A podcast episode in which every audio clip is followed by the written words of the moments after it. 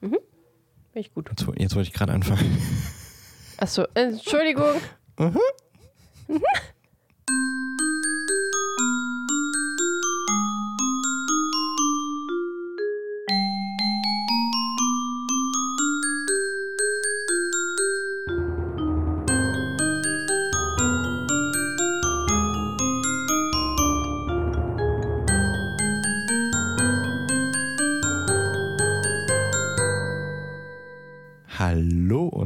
herzlich willkommen zurück zu einer niegelnagelneuen Folge des Pasimund Podcast. Um, äh, eventuell macht das P noch etwas. p- p- p- Aber sonst sollte also einiges äh, anders klingen heute. Aber die Stimme erkennt ihr natürlich. Am Mikrofon bin ich und aber auch mit mir dabei die Elli. Hallo Elli. Hallo. Hallo. Hallo. Ich bin der Dan. Hi. Hi. Na. Es geht. bisschen, wirkst gerade so ein bisschen so, hey, so ein bisschen ähm, eingeschüchtert. Eingeschüchtert. Aber ich weiß, du bist einfach nur müde. Da. Da. Aber das wollen wir jetzt mal beleben, Elli. Wie war deine Woche? Ähm. Warte. Ah. Mhm. Stichpunkt beleben. Äh, meine Woche war, äh, ja, eigentlich fresh. Fresh, fresh, fresh. exciting. Exciting. Ähm, ich komme momentan mit äh, morgens aufstehen nicht klar. Also so alles, was vor um acht ist. Was blöd ist, weil ich dreimal in der Woche um sieben aufstehen muss. äh, weil es da halt einfach noch dunkel ist. Und, äh, Das ist so, so eklig, wirklich. ja, ja. Das ist tatsächlich auch nicht gesund für den Körper, äh, aufzustehen, wenn es noch dunkel ist und für den Mind, fürs Brain. Wissenschaftlich belegt ist äh, dem deutschen Arbeitszeitgesetz aber egal. Deswegen, äh, ja, ist gerade halt einfach äh, müde und schlappi und so. Deswegen pumpe ich mich gerade mit Vitamin D zu, wie sonst was. Also, logischerweise mit dem Maximal Maximalmenge, die man nehmen muss. Soll. äh, Soll. Soll. Darf vielleicht auch. Darf. Ja, ja, das auch. Sollte. Sollte. Passt, glaube ich, am besten. Ähm. Ah, ja, deswegen ist gerade alles ein bisschen müde bei mir. Und ah, weil ich gestern auf einem Junggesellenabschied war, wo ich übrigens auch um sieben aufgestanden bin. Ipui. Mhm. Und den ganzen Tag unterwegs war und äh, Bizeps-Muskelkater habe, weil ich zwei Sekunden an der Stange hing. Ähm, vielleicht waren es auch fünf Sekunden, aber ich habe zwischendurch eine Pause gemacht. ähm, ja, und für unterwegs und ein bisschen Alkohol und jetzt bin ich ein bisschen müde. Aber das ist okay. Und viel mehr ist die Woche, glaube ich, gar nicht passiert bei mir. Wie war deine Woche? Ähm, ich immer direkt sprachlos werde, wenn du mich das fragst. Wie, wie in der Schule, so, was ist 2 plus 2? Und man sitzt so einfach, äh, ähm, äh, äh. Ich weiß es nicht. Ich vergesse immer einfach sofort, was ich, äh, was so passiert ist in der Woche. Ähm, Equipment-technisch ist ein bisschen was passiert, aber dazu äh, ufere ich gleich noch ein bisschen aus. Ähm, ansonsten äh, hatte ich ein paar schöne äh, Ausflüge in der Woche, sage ich mal im groben Sinne. Äh, am Mittwoch war so eine Digitalkonferenz hier in Leipzig äh, für den Tourismusbereich. Das war ganz spannend.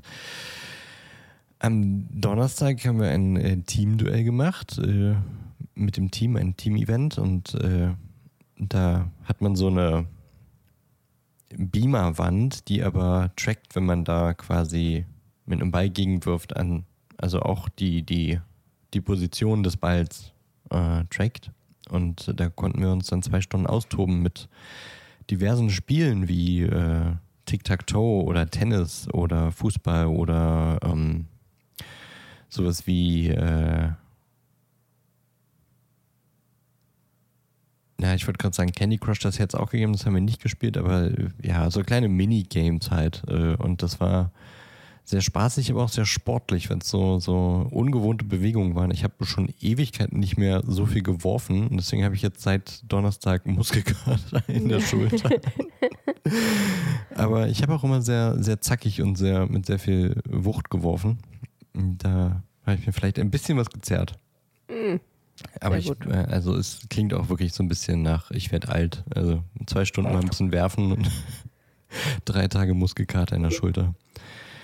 Ähm, dann am nächsten Tag kam dann auch noch Muskelkater in Beine und Po und so, weil man halt viel rumgerannt ist, um Bälle wieder aufzufangen, weil alle Bälle durch die Luft geflogen sind und man wirft einen Ball und dann muss man natürlich wieder an einen neuen kommen und das war äh, ein spaßiges Chaos, kann man so sagen.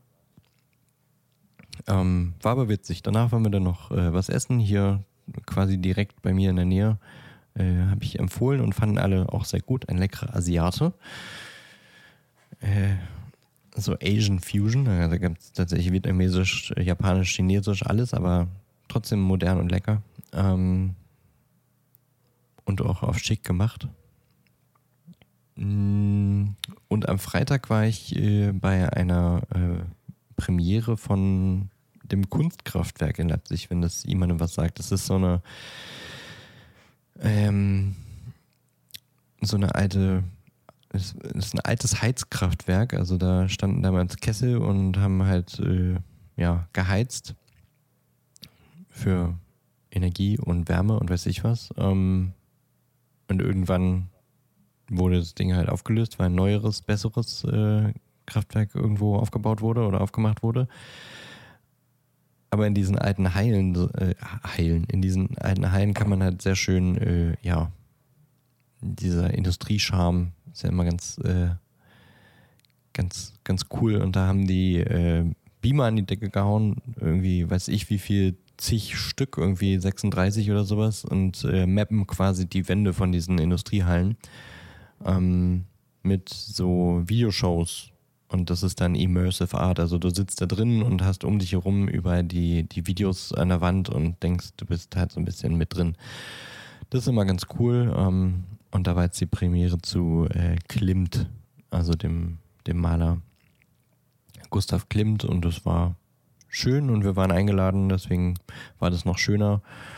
Ähm, dann ist da noch so eine Sonderausstellung dazu, so mit äh, Bildern von Klimt und ganz vielen Spiegeln und dann kann man Selfies machen und äh, das war auch ganz witzig. Habe ich so ein paar Infinity-Spiegel-Selfie-Bilder gemacht. Ah ja, cool. Und äh, gestern habe ich eine ganze Menge Zeug, ähm, naja, für den Podcast ist ein bisschen äh, viel gesagt, aber es ist schon wegen des Podcasts, äh, habe ich gestern sehr viel Zeug bestellt. Mein ähm, Konto dankt es mir nicht, aber ich glaube, mein Zimmer wird dafür sehr, sehr cool. Man hört es vielleicht, ich habe mir äh, schon letzte Woche ein neues Mikrofon bestellt. Ähm, damit sollte es jetzt alles einfach ein bisschen weniger brummen und ein bisschen weniger dumpf klingen und ein bisschen weniger schlecht, hoffe ich. Mal gucken, ich habe noch nichts damit geschnitten. Das wird dann die Überraschung, dann später beim Schneiden. Aber ich möchte auch äh, mein Zimmer hier so ein bisschen weniger hallig machen. Um, deswegen habe ich mir so Schallabsorber geholt und ich hatte ja schon mal gesagt, glaube ich, dass ich äh, gern das dann auch hübsch machen will und deswegen ähm, habe ich mir so äh, Postermotive im mit Harry Potter Bezug äh, jetzt drucken lassen. Also habe ich jetzt auch gestern äh, zur Druckerei geschickt. Ähm, mit ja, einem Bild zu jedem Film oder zu jedem Buch besser gesagt. Und dann ist dann halt auf dem ersten Teil ein großer Stein der Weisen, so aber so illustriert und eher so mini, minimalistisch. Und auf dem zweiten ist dann, äh, glaube ich, Tagebuch mit dem Zahn. Und dann haben wir auf dem dritten, was war auf dem dritten, weiß ich nicht, Werwolf oder so. Habe ich nicht mehr im Kopf. Aber eigentlich äh, so ganz cool und einfach auf so ein vollfarbige Fläche und dann so ein so ein Element drauf, das quasi auf, den, auf das äh, Buch verweist. Genau, das habe ich in der 2 drucken lassen und äh, habe dann auch noch so Holzbilderrahmen bestellt und dann mache ich da Schallabsorber, Schaumzeug rein, also so Schaumstoffmatten, die äh, so für Schall absorben. Ja, genau. Sagt der Name ja schon. Dann packe ich den Schaum in die Rahmen und klebe das Bild da oben äh, drauf und dann hänge ich das in die Wand und dann habe ich hier sieben coole äh, Harry Potter Bilder, die auch noch äh, etwas für den Raumklang machen. Da freue ich mich drauf. Ähm, wird dann alles in den nächsten zwei Wochen eintrudeln und dann hoffe ich, dass ich nächstes Wochenende dazu komme, das schon mal zu machen. Also unser Puzzle Watch, der wird, glaube ich, noch nicht äh, weniger hallig sein. Ich weiß nicht, wie das jetzt mit dem Mikro hier sowieso so durchkommt, aber schade trotzdem nicht, glaube ich. Ähm, und äh, neuen Vorhang oder überhaupt mal einen Vorhang habe ich auch noch bestellt, weil hier ja immer mal Trams vorbeifahren. Also der Raumklang wird jetzt optimiert. Und da habe ich gestern ganz viel für bestellt. Das ist äh, für mich aufregend. Sehr gut. Und ähm, eine neue Speicherfestplatte habe ich auch noch geholt, weil äh, die ganzen Folgen hier immer mal äh, 5 oder 6 Gigabyte groß sind und alle auf der Festplatte liegen und ähm, das langsam ein bisschen knapp wird. Ja, eine neue Festplatte bräuchte ich auch noch. Und ich habe gestern, ich, ich, ich, äh, ich hadere noch so ein bisschen mit mir, ob ich mir vielleicht auch eine Facecam holen soll weil ich ja mit dem mit Hogwarts Legacy schon vielleicht mal Bock hätte, da auch mal eine Kamera drauf zu halten. Ach, siehst du, da ähm, müssen wir eh noch drüber reden, ob Ja. wir, wenn wir Hogwarts Legacy jetzt streamen. Naja, ich gucke dann nochmal. Wo sind wir jetzt eigentlich stehen geblieben? Ich glaube Facecam und dann sind wir zu, äh, lass uns mal über Stream reden und dann haben wir gesagt, Ja. okay, ja, darüber, darüber reden wir jetzt äh, nicht äh, Ja. ähm, on tape. Lasst euch einfach überraschen, wie ich, äh, mindestens eine Person von uns wird Hogwarts Legacy streamen, wenn es raus ist. Eventuell Ja. sogar zwei von uns. Ja. Ähm, wir sagen dann auf jeden Fall nochmal Bescheid. Wer, wann und wie und wo. Wer, wann, Und- wie und wo. Ich habe gestern auch äh, tatsächlich endlich mal das Spiel vorbestellt. Das habe ich ja ewig nicht gemacht. Gestern dann die Deluxe Edition Ach so, gekauft. ach doch schon, Äh, ja. Ja. Naja, es ist, Zwei Wochen vorher. naja, ob ich das jetzt drei Monate vorher mache oder zwei Wochen vorher, bringt mir auch nichts. Ich kriege ja trotzdem die, die Benefits durchs Vorbestellen. Und Ja, das stimmt. durch Digital Deluxe Edition und was weiß ich. Ähm, und ich habe meinen mein, äh, Wizarding World Account mit dem Warner Bros. Account verknüpft, sodass ich dann quasi mein Profil aus den äh, Wizarding World Tests in, im Spiel spielen kann. Was dazu führt, dass ich ein Ravenclaw sein werde. Und das, da weiß ich noch nicht, ob ich das geil finde. Hast du gut überlegt. Ja, naja, mal gucken. Vielleicht mache ich eine, man hat ja wohl vier Charakterslots und dann kann man auch noch ähm, sich andere Charaktere erstellen. Dann kann ich trotzdem noch Hufflepuff spielen. Vier ist natürlich perfekt, ne? Dann kann man halt einfach alle vier Häuser machen. Es wirkt so, als wenn sie sich das äh, irgendwie überlegt hätten. Komisch, oder? Krass. So, ja, genau. Ähm, um jetzt zurückzukommen, meine Woche war damit eigentlich dann auch quasi um.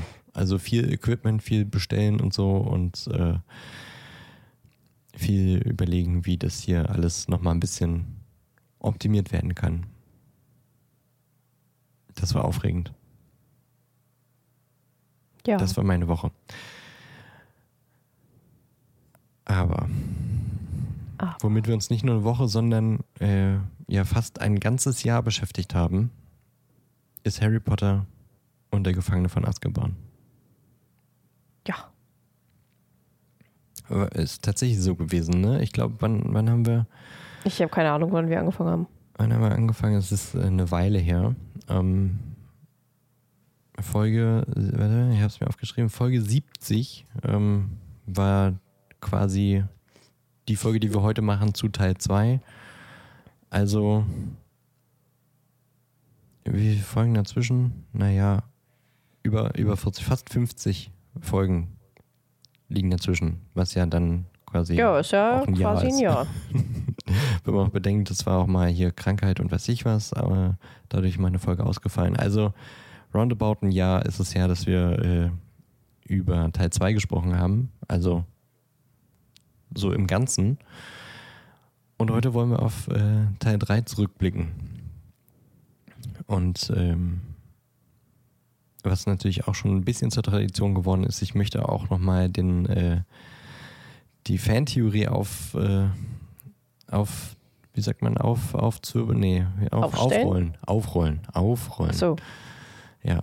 Ähm, die besagt, dass Dumbledore äh, eine ganze Menge geplant hat und äh, ganz schön viele Finger im Spielchen hatte bei den Dingen, die so passiert sind. Er hat viele Finger. im Ja, viele Finger. So 20. Sind nicht alle seine? Mine- Minerva, komm mal her, ich brauch mal einen Finger. Oh, ich nehme einfach Harrys Finger. Ist sowieso mein Schwein, das ich zum Spielen benutze. ja, damit äh, hast du jetzt schon gut eingeleitet. Wer nochmal so ein bisschen äh, sich das in Erinnerung rufen möchte oder nicht weiß, äh, was ich meine mit äh, Dumbledores großer Plan, der kann ähm, gerne nochmal Folge 33 und Folge 70 hören. Deswegen wusste ich jetzt auch, äh, wann wir das letzte Mal ähm, über Sehr gut. Buch 2 gesprochen haben, weil ich das extra nachgeguckt habe.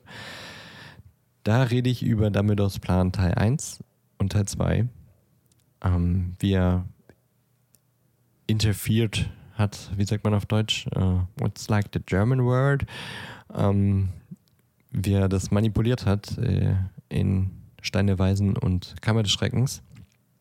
Und jetzt möchte ich das mal ein bisschen aufdröseln was er denn in Teil 3 so getan hat. Ich meine, ähm, ist ja doch nochmal ein besonderer Teil gewesen. Also die Prämisse ist, du hast es quasi schon äh, gut auf den Punkt gebracht. Dumbledore kennt die, Verhängnisse, die verhängnisvolle Prophezeiung von Professor Trelawney. Auch ein geiler Zungenbrecher. Verhängnisvolle Prophezeiung von Professor Trelawney. Und diese, äh, die, diese Trelawney, ja, diese äh, Vorhersage, Prophezeiung, ähm, macht Harry zum Auserwählten, der Voldemort töten kann. Also eigentlich macht Voldemort Harry zu dem Auserwählten, aber quasi die Prophezeiung ist schuld daran, dass Voldemort das überhaupt erst tut.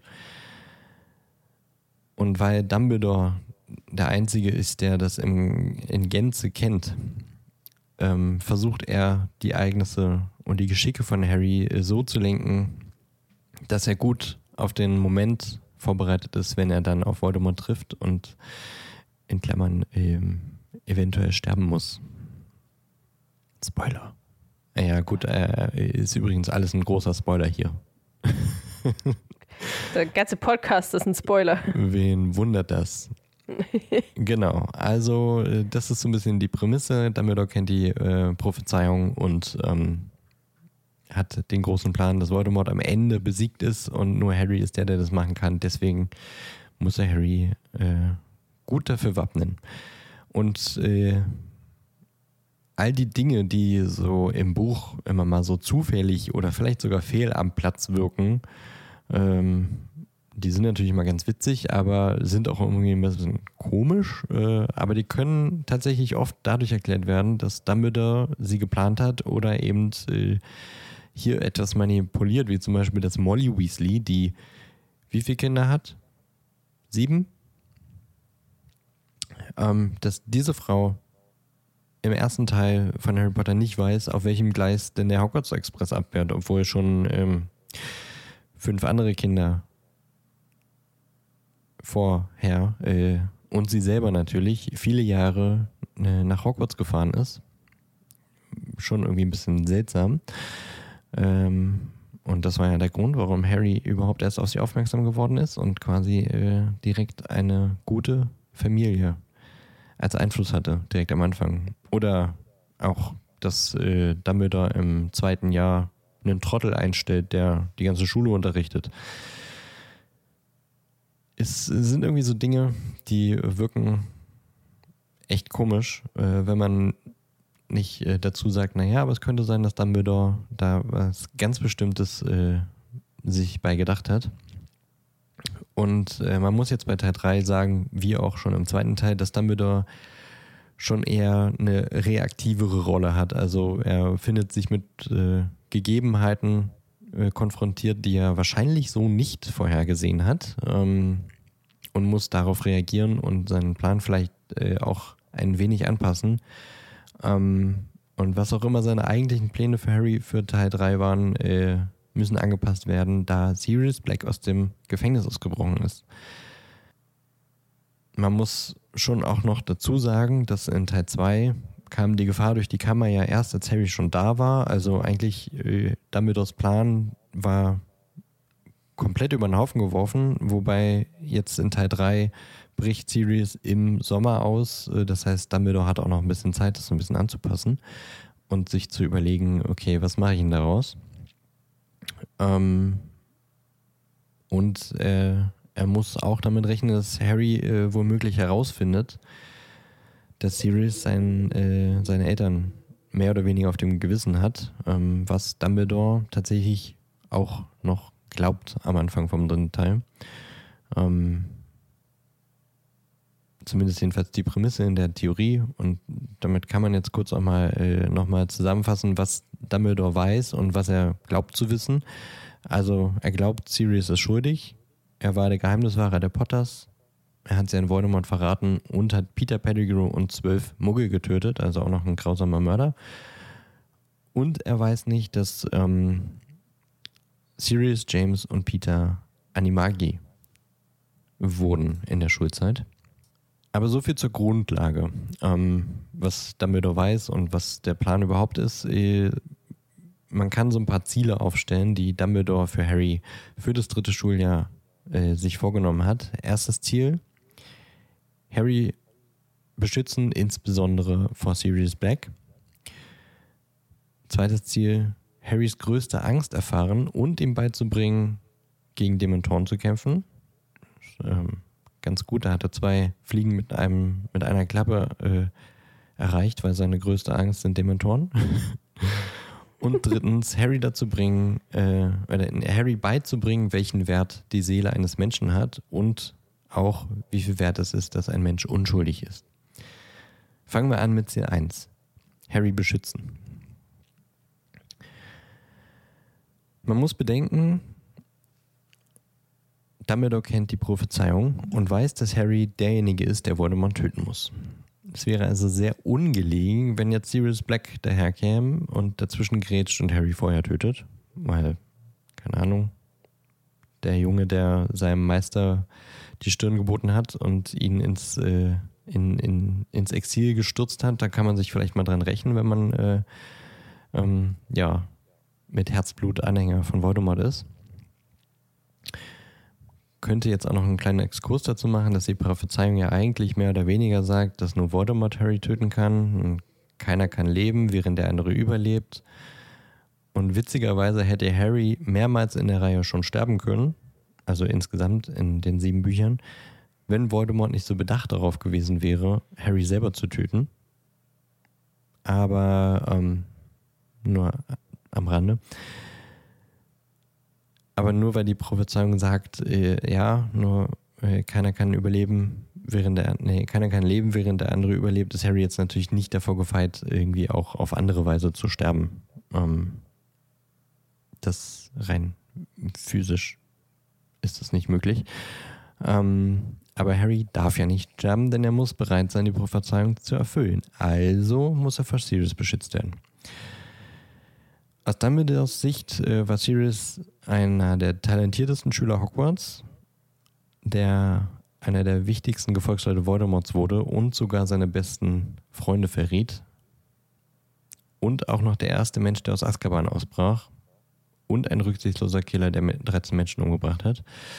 Ähm, also schon ein Mensch, mit dem man, äh, ja, den man irgendwie einkalkulieren muss, wenn es darum geht, den, den Auserwählten zu schützen und äh, eben besondere Maßnahmen einzuleiten, weil dieser Mensch eben sehr, sehr fähig ist.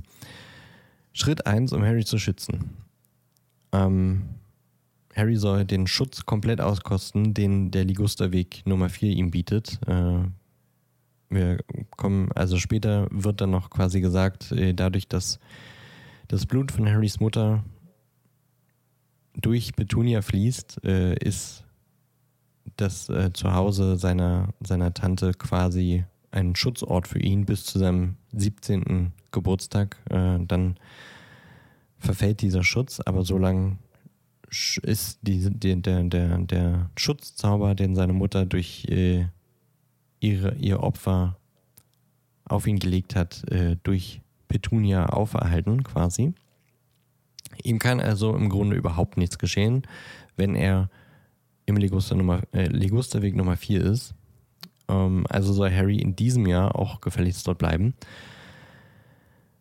Und tatsächlich stellt Teil 3 äh, da eine ganz äh, wichtige Besonderheit dar im Vergleich zu Teil 1, also ausgenommen Teil 1, denn äh, nur in diesem Jahr wird er nicht zu den Weasleys eingeladen.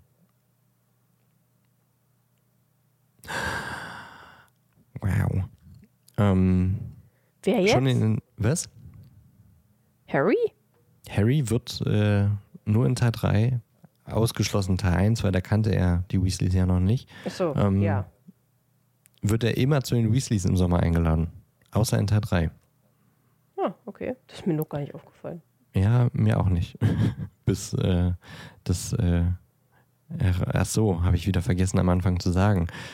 Muss ich vielleicht noch reinschneiden. Ähm, diese Theorie ist äh, inspiriert, oder das, was ich jetzt erzähle, ist quasi inspiriert von den Super Carlin Brothers. Die haben das Ganze als Video äh, auf Englisch auf YouTube hochgeladen. Ich finde das immer sehr spannend und äh, finde äh, diese Theorie so ansprechend, dass ich euch die gern auf Deutsch hier nochmal vermittle. Ähm, also Credits gehen an die Super Carlin Brothers und äh, gerne eine Empfehlung, euch das mal anzugucken, den Account. Die machen sehr viel zu Harry Potter, zu äh, Harry Potter Fantheorien, aber auch ähm, alles andere, was so mit Nerdtum und großen Franchises zu tun hat, also auch MCU oder Pixar, Disney etc. Das wollte ich einmal nochmal gesagt haben. Aber zurück zu Dumbledores großen Plan.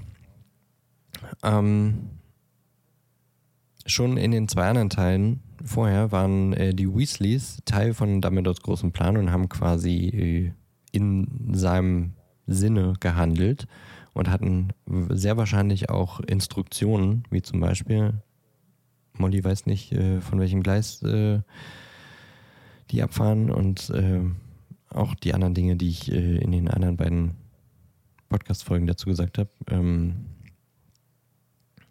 man kann also vermuten, dass, die, äh, dass das Ausbleiben einer Einladung durch die Weasleys äh, auf Dumbledores Wunsch basiert. Und vielleicht kann man sogar noch einen Schritt weiter gehen und sagen, es war Dumbledores Idee, dass die Familie mal einen Urlaub nach Ägypten macht, so komplett als Familie und für sich, damit es eben einfach einen schlüssigen Grund gibt, äh, weshalb Harry nicht zu ihnen kommen kann. Ja, es ist nicht abwegig, dass eine Familie, ähm, die zu den ärmsten der äh, Familien der Zaubererwelt gehört, dass die sagt, na, wir haben jetzt mal ein bisschen Geld, wir nutzen das Geld, um äh, uns was Schönes zu gönnen.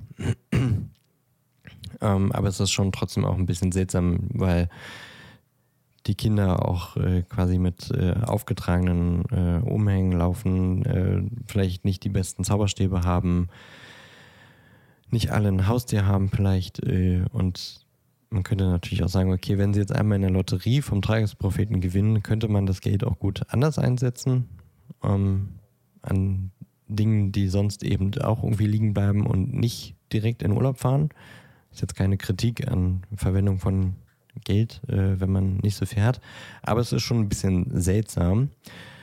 Und es wird noch seltsamer, wenn man jetzt mal überlegt, dass äh, der Grund deshalb, warum, oder der Grund dafür, dass äh, die Weasley-Kinder, also alle, die noch in der Schule sind, in den Weihnachtsferien im zweiten Teil in Hogwarts geblieben sind, der ist, dass Molly und Arthur in der Zeit Bill in Ägypten besucht haben. Und noch mehr, die haben sich aktiv dagegen entschieden, mitzukommen. Das heißt, im Grunde hätten die schon ein halbes Jahr vorher als Familie einen Besuch bei Bill in Ägypten machen können. Sie wollten aber nicht und jetzt reisen sie alle als Familie zu Bill nach Ägypten und besuchen ihn und machen dort einen Sommerurlaub. Also kann alles sein, kann aber auch gut sein, dass äh, Dumbledore meinte, hm, wie wär's denn mal mit einem Familienurlaub? Fahrt doch mal nach äh, Ägypten. Harry soll zu Hause bleiben und nicht zu denen kommen. Gut gemeint, aber Harry ähm, zerstört diesen Schutzplan direkt dadurch, dass er seine Tante aufbläst, das Haus verlässt Natürlich. und direkt in die Arme von Sirius Black rennt. Klar. Und äh, zum Glück aber versehentlich den fahrenden Ritter ruft und äh, direkt in die Überwachung des Ministeriums gebracht wird. Witzigerweise hätte das Buch äh, auch ganz anders verlaufen können, wenn er nicht aus Versehen den äh, fahrenden Ritter gerufen hätte. Sirius auf ihn zugekommen wäre, sich verwandelt hätte und ihm alles erklärt hätte. Und dann so, ach, äh, der Halter der Ratte, die ich dringend suche, ist dein bester Freund. Na, das ist doch aber schön. Das ist doch mal, da, da fügt sich doch was. er hätte auf jeden Fall ein kürzeres Buch bedeutet. Und Voldemort wäre nicht zurückgekommen. Hm. Wer Ja. hatte denn die Idee, dass die Weasleys nicht da sind diesen Sommer? Upsi. naja, gut. Ist ja nur äh, ein Was wäre, wenn. Harry landet also in der Winkelgasse und verbringt dort den Rest äh, der Ferien bei sehr viel Eis. Momentchen mal. Schon ein bisschen seltsam, dass äh, Florent Fortescue äh, sein Geschäft in den Ruin treibt, indem er Harry halbstündig oder stündig einen neuen Eisbecher vor die äh, vor, vors Gesicht stellt. Ähm, naja, ratet mal, wessen Vorfahr Schulleiter von Hogwarts war. Richtig, der Vorfahr von Florian Fortescue, nämlich Dexter Fortescue. Das heißt, es gibt sehr wahrscheinlich ein Porträt von Dexter Fortescue in Dumbledores Büro. Und meistens haben die ein Pendant irgendwo an einem Ort, der denen wichtig ist oder der was mit äh, ihrem Leben zu tun hatte. Also könnte man auch davon ausgehen, dass im Eisladen von Florian Fortescue ein Porträt von Dexter Fortescue ist und äh, Dumbledore ganz genau Bescheid weiß, äh, was Harry so treibt in den Wochen in der Winkelgasse und äh, dass er durch Florian Fortescue immer ein Auge auf ihn hat. Das gleiche hat er später ja auch mit Phineas Nigellus gemacht, dessen Porträt äh, Hermine ja in ihre Tasche reingesteckt hat und äh, Phineas immer mitgehört hat, äh, wenn die Tasche mal offen war und Dumbledore deswegen auch sagen konnte, wo die sich aufhalten. Also es ist nichts, was Dumbledore nicht sowieso auch schon jetzt im dritten Teil tun wird, wenn man auf die ganze Buchreihe zurückblickt, getan hat. Anschließend kommen die Weasleys zurück, eskortieren Harry zum Zug und äh, Arthur nimmt ihn zur Seite und äh, überbringt ihm im Grunde die nächste Anweisung von Dumbledore, ähm, denn er sagt ihm explizit, Harry soll nicht nach Black suchen und soll auf sich aufpassen. Und äh, er sagt ihm das ganz bewusst entgegen der Anweisung von Fudge. Also der Zaubereiminister hat gesagt, Harry soll das noch nicht erfahren, dass äh, Black nach ihm sucht. Ähm, aber vermutlich hat Dumbledore ihm eben gesagt, doch, sag ihm das mal. Und äh, Arthur ist eben äh, treu zu Dumbledore, wie eigentlich auch Molly. Ähm, kann man sich jetzt denken, gut, die beiden haben doch aber darüber diskutiert und gestritten am Abend vorher, ob Arthur ihm das sagen soll oder nicht. Molly war dagegen. Ähm, aber dann ja, äh, es ist nicht das letzte Mal, dass Molly ähm, eine, an, andere, eine andere Ansicht als Dumbledore hat, äh, wenn es darum geht, was das Beste für äh, Harry ist.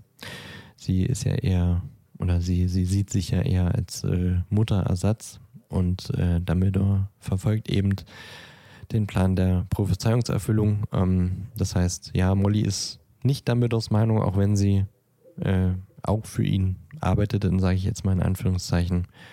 Und äh, Arthur hat den Auftrag von Dumbledore eben ausgeführt und Harry das erzählt. In Hogwarts angelangt, beschützt Dumbledore Harry ihn dann weiter, indem er ihm nicht erlaubt, nach Hogsmeade zu gehen. Ähm, weil ganz ehrlich, Harry hat in den letzten zwei Jahren immer wieder Sonderbehandlungen erhalten. Wieso sollte dann jetzt ein fehlendes Formblatt eine wirkliche Hürde sein, dass er nicht in ein Dorf darf? Ähm, wenn Black nicht gewesen wäre, dann hätte Harry wahrscheinlich gedurft, auch mit Blick darauf, dass äh, seine Verwandten ja Muggel sind, die damit nichts anfangen können und denen es auch scheißegal ist, ob Harry ins Dorf darf oder nicht. Ähm, man kann sehr stark davon ausgehen, dass Dumbledore nicht möchte, dass Harry ins Dorf darf und deswegen diese äh, Restriktion mit dem Formblatt so streng durchgesetzt wird.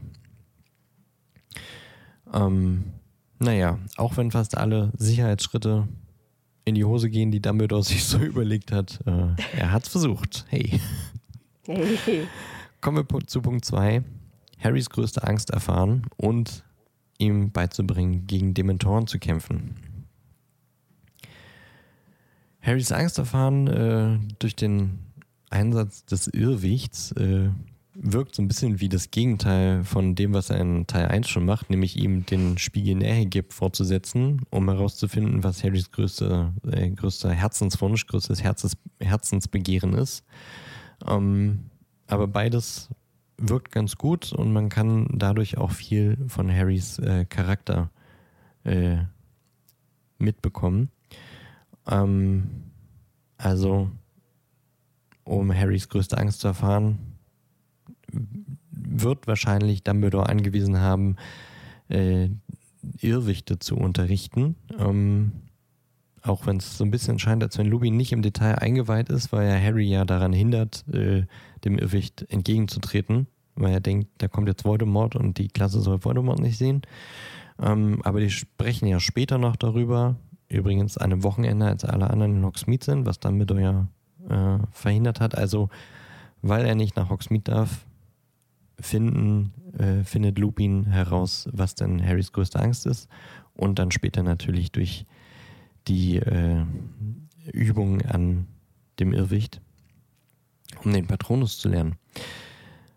Ähm, aber wahrscheinlich der größte Hinweis darauf, dass Dumbledore hinter dem Irrwicht steckt, also Lupin die Idee gegeben hat, hey, mach das doch mal so, ist, dass äh, wir quasi exakt genau die gleiche Unterrichtsstunde in Fantastic Beasts sehen. Dumbledore unterrichtet seinen SchülerInnen genau auf die gleiche Weise wie Lupin, wie man einen Irrwicht bekämpft. Es ist sogar derselbe Schrank, der da steht, wenn man genau hinguckt. Ähm, und ganz aus Zufall ist in Teil 3 in diesem Schrank im Lehrerzimmer ein Irrwicht. Jo, ist auch wieder sehr. Ähm, es fügt sich alles einfach wieder sehr angenehm für Dumbledore. Die gute Nachricht ist aber, dass äh, Harrys Irrwicht ein Dementor ist, was äh, perfekt mit der Aufgabe einhergeht, dass äh, Harry ja lernen soll, Dementoren zu bekämpfen. Und ähm, ja, äh, Harry bittet ja Lupin darum, dass er ihm beibringt, wie das geht. Äh, und Lupin zögert erst, aber sagt dann sehr, sehr schnell ja. Und wenn man überlegt, mit welchem Argument Harry ihn überzeugt, ist das ein bisschen Hanebüchen, denn ähm, Harrys Argument, wonach Lupin dann sagt, ja stimmt, doch, das ist eine gute Idee, ist, ähm, ich muss vorbereitet sein, falls die Dementoren wieder zum Quidditch-Spiel kommen. Also erstens, jo, klar ist Harrys äh, Verantwortung dafür zu sorgen, äh, dass keine Dementoren auf dem Spielfeld erscheinen, nicht die der LehrerInnen, mm -mm, gar nicht. Ähm, und zweitens, jo, ein Lehrer opfert seine äh, freie Zeit wegen Quidditch. Ergibt auch total Sinn. McGonagall würde das machen. ja, ja, aber wahrscheinlich nicht so viel Zeit, wie Lupin investiert. Das stimmt. Und äh, Lupin ist ja jetzt auch nicht so der riesen äh, Quidditch-Fan wie ähm, McGonagall. Also Lupin lässt sich sehr leicht davon überzeugen, dass es eine sehr gute Idee ist, dass er äh, Harry das beibringt. Ähm, wahrscheinlich wird Dumbledore sagen, na los, na los, zeig ihm das mal. Und auf den ersten Blick scheint es ein bisschen sehr spezifisch zu sein, dass Harry jetzt äh, lernen soll, Dementoren zu besiegen. Weil ja, klar, die haben im dritten Teil eine Rolle, aber ja, gut. Ähm, aber wenn man mal drüber nachdenkt, ist es eigentlich recht logisch, denn erstens, Dementoren sind in der Tat sehr gefährlich.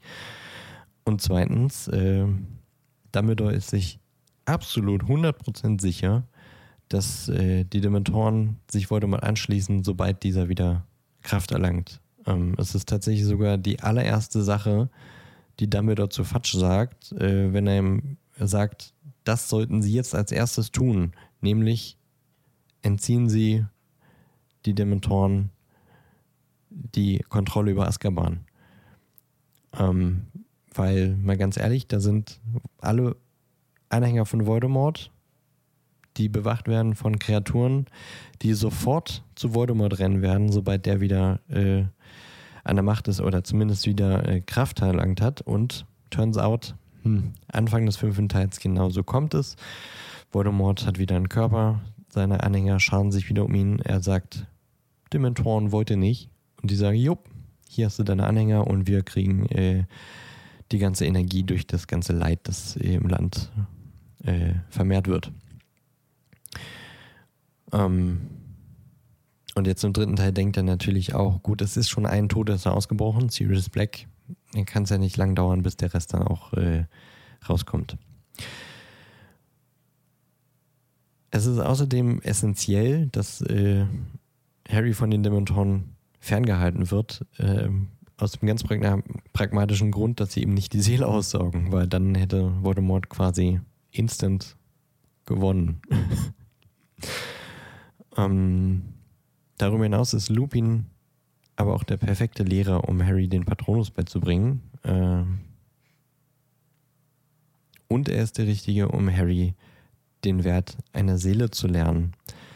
Ähm, wenn wir uns jetzt nochmal erinnern, was in Teil 2 war und äh, wie der Lehrer in Verteidigung gegen die Dunkelküste da war. Es war ein Mensch, der alles hatte, wo die meisten Menschen glauben würden, das ist das, was sie brauchen und was sie wollen.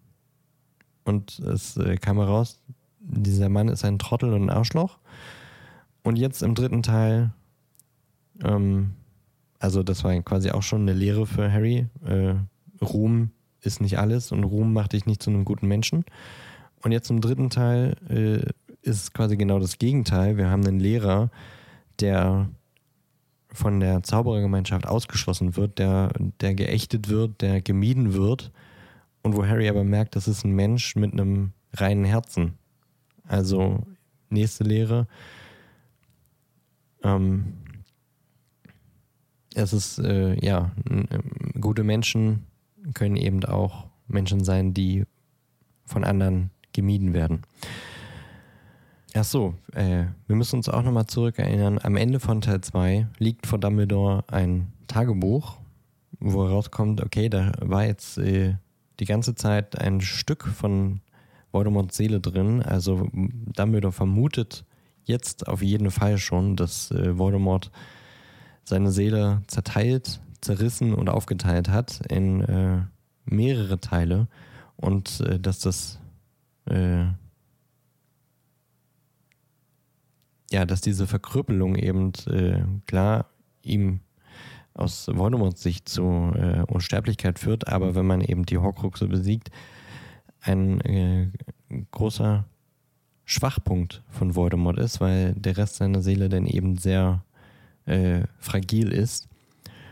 Und ähm, dieser Vorteil könnte aber verloren gehen, wenn Harry nicht versteht, wie wichtig eine reine intakte Seele ist. Also wenn er nicht merkt, okay, das ist äh, tatsächlich Kacke, wenn deine Seele so äh, zerstümmelt ist, ähm, sondern eine heile Seele ist eine gute Seele.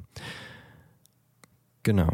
Lupin ist eben äh, ein Beispiel für ein gutes Herz, für eine reine Seele, auch wenn das Äußere nicht so scheint. Ähm, und die beiden, und er ist ja auch quasi eigentlich der beste Lehrer, den Harry je haben wird. Ähm, also, dieser beste Lehrer, den Harry je hatte, ähm, der unterrichtet ihm quasi auch,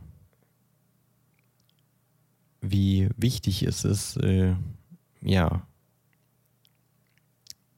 die, die Seele eines Menschen unangetastet zu lassen, denn die beiden reden über den Kuss des Dementors, äh, der ja die Strafe ist, die Sirius Black ereilen soll, wenn äh, die Dementoren ihn fassen.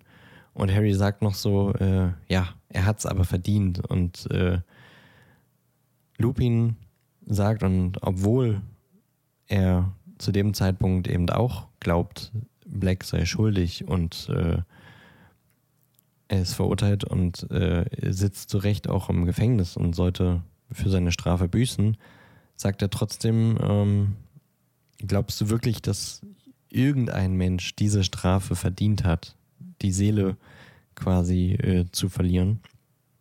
Ähm, was Harry dann eben auch zum Nachdenken anregt und tatsächlich am Ende des Buches Harrys Sicht komplett gedreht ist. Denn äh, obwohl er dann nachdem er herausfindet, äh, Peter Pettigrew hat all das getan und wahrscheinlich sogar noch Schlimmeres als das, für das äh, Sirius äh, angeklagt wurde oder was Sirius angehängt wurde, will er nicht mal, dass ihm eine mildere Strafe, also der direkte, unmittelbare Tod, ist in der Harry Potter Welt ein, eine mildere Strafe als der Kuss des Dementors so wertvoll ist quasi eine, der, der, ja, die Seele er möchte trotzdem nicht, dass, äh, ja, dass, dass ihm äh, eine Strafe äh, eilt, die eben so schwerwiegend ist. Ähm, und er lässt nicht zu, dass Sirius und Lupin zu Mördern werden, um Peter zu bestrafen. Also die Seelen der beiden sind ihm genauso wichtig wie seine eigene schon. Also er, er hat gelernt, die Seele von Menschen hat einen unschätzbaren Wert und äh, selbst die Person, die hier schuldig ist, sollte nicht diese Strafe ereilen und die unschuldigen Menschen sollten hier nicht äh, ihre Seele äh, verunreinigen, um einen unschuldigen, äh, um einen schuldigen Menschen zu bestrafen. Eine weitere Lektion über Unschuld und äh, reine Seelen lehrt Dumbledore durch Hagrid. Ähm, Harry, Hermine und Ron erfahren von Hagrid ja jeden einzelnen Schritt von Seidenschnabels unfairem Prozess und jetzt mal ganz ehrlich, realistischerweise hätte Dumbledore diesen Pro Prozess wahrscheinlich in 15 Minuten beenden können, ähm, weil es verletzt sich ständig jemand in Hogwarts und da kommt nicht jedes Mal irgendein äh, äh, irgendeine Kommission zusammen und äh, bestraft irgendeinen Lehrer. Es war ganz klar kommuniziert, wie man sich mit Hippogreifen verhalten sollte.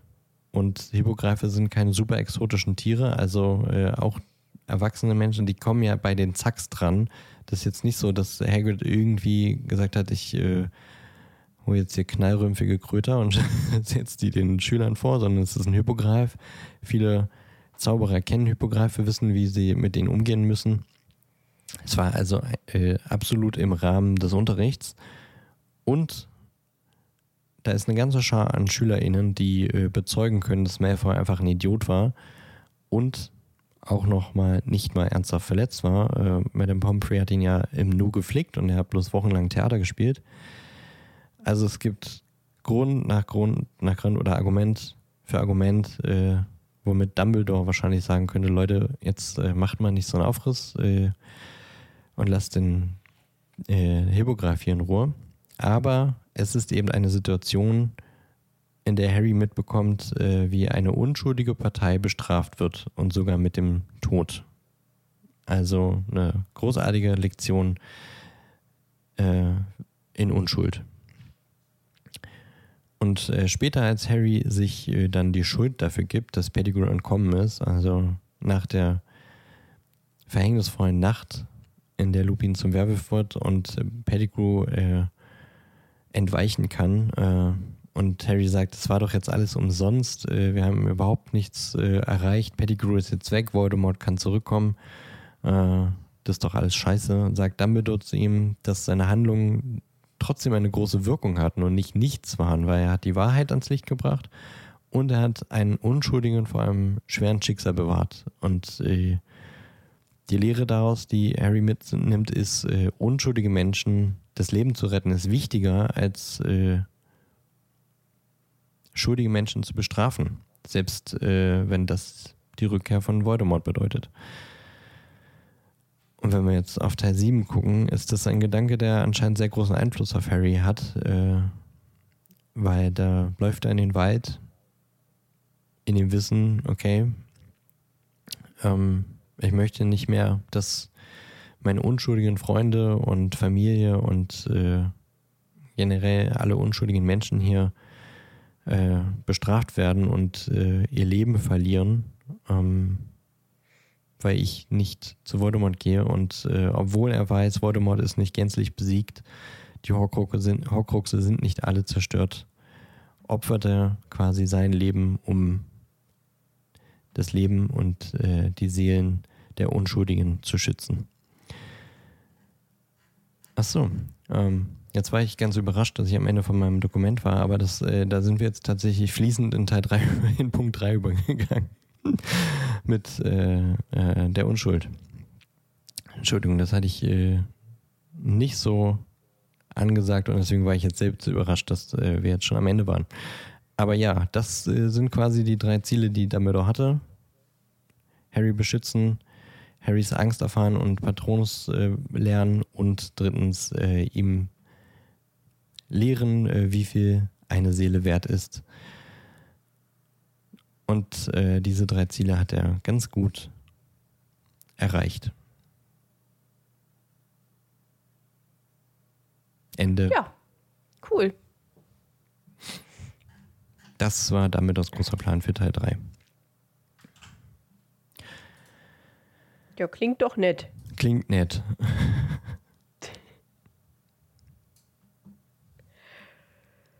so.